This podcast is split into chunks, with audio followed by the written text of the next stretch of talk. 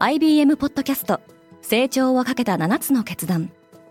成長をかけた7つの決断とは今後3年間に世界を形作ると予想される7つのビジネストレンドについて IBM が何千ものクライアントとの対話に基づき提言をしたものです。このポッドキャストでは変化の激しい時代において企業が下すべき成長をかけた7つの決断について日本 IBM の7人の専門家と考えていきます。今お聞きのリスニングサービスにてぜひフォローボタンからフォローをお願いします。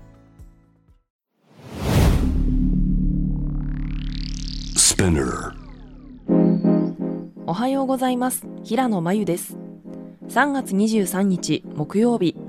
世界で今起きていること。アメリカでの TikTok の今後が決まる公聴会が今日開かれます。このポッドキャストデイリーブリーフでは世界で今まさに報じられた最新のニュースをいち早く声でお届けします TikTok の CEO は負けるつもりはない。利用禁止の波にさらされている動画投稿アプリ TikTok の CEO シュージー・チューが今日23日アメリカ議会の公聴会での証言に臨みます。チュー CEO は証言を控えた22日 TikTok 上に動画を投稿し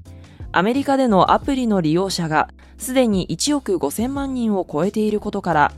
アプリ利用が禁止されることで、ユーザーに大きな影響を与えることになると訴えました。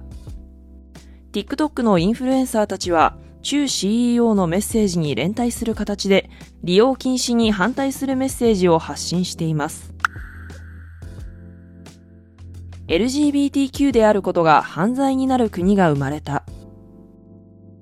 アメリカ東部ウガンダの議会で21日、LGBTQ を辞任することを犯罪として取り締まる法案を可決しました。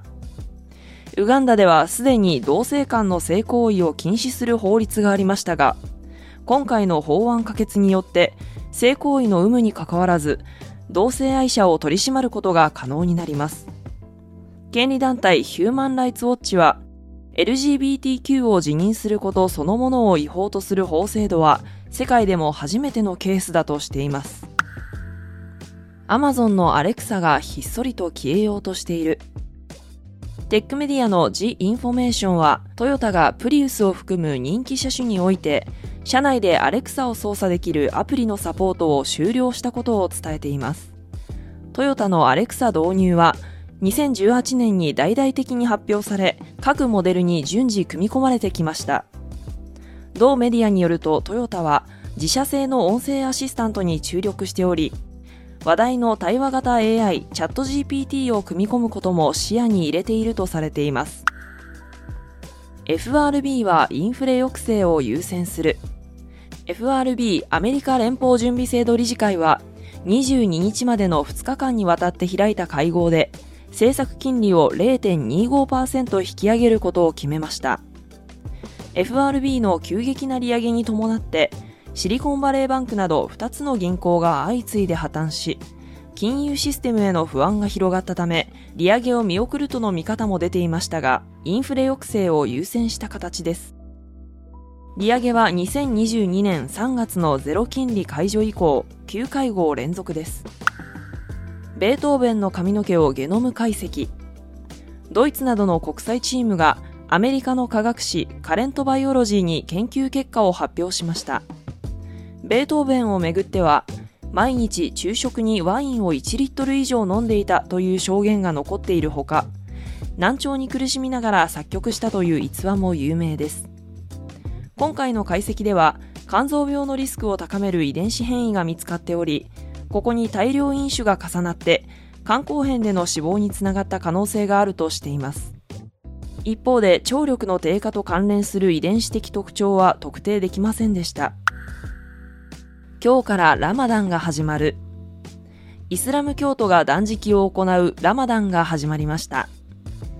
およそ1ヶ月にわたり、イスラム教徒は日の出から日の入りまでは飲食や喫煙を控えるほか、日没後は家族や友人で集まってイフタールと呼ばれる夕食を楽しみます。イスラム教徒は世界全体でおよそ19億人に上り、このうち3分の1は南アジア地域に住んでいます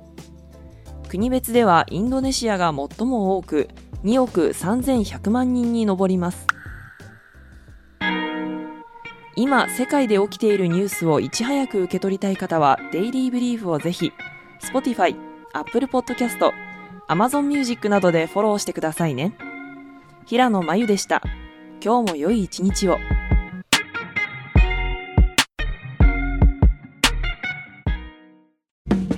リスナーの皆様より多くのリクエストをいただいている話題のニュースを深掘りしたエピソードを週末の有料版で配信中です。今なら1ヶ月無料トライアルを実施中。詳細は概要欄に記載しています。この機会にぜひ聞いてみてくださいね。感想ご意見もお待ちしています。